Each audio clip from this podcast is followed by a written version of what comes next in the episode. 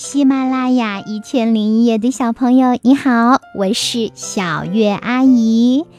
今天呀，我要来给你讲的故事是《气球旅行记》。晨晨，这个故事选自福建少年儿童出版社出版的幼儿寓言童话。小气球被许多气球挤得烦躁极了，他不甘心寂寞。一直期盼着看看外面的世界。有一天，一位小姑娘买走了它，不料没走几步，它就跌倒了。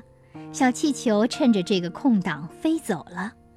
她想，自己的梦想终于实现了，要去周游世界，看看神奇的山川和各地的风光了。它飘呀飘，风儿把它带到山顶。他喜出望外，得意地对着脚下的树木说：“哈哈，我多伟大！我能飘向更高更远的天空。”老树若有所思，发出低沉浑厚的声音：“小气球，不要再飞了，否则会爆掉的。”小气球哈哈大笑，做个鬼脸飞走了。它飘呀飘呀。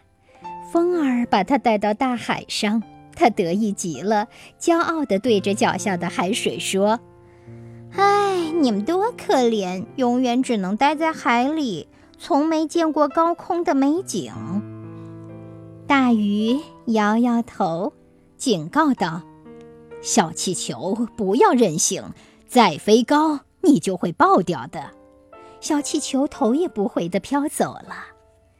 飘啊飘，小气球的身体不由自主地向上飘，越飘越高。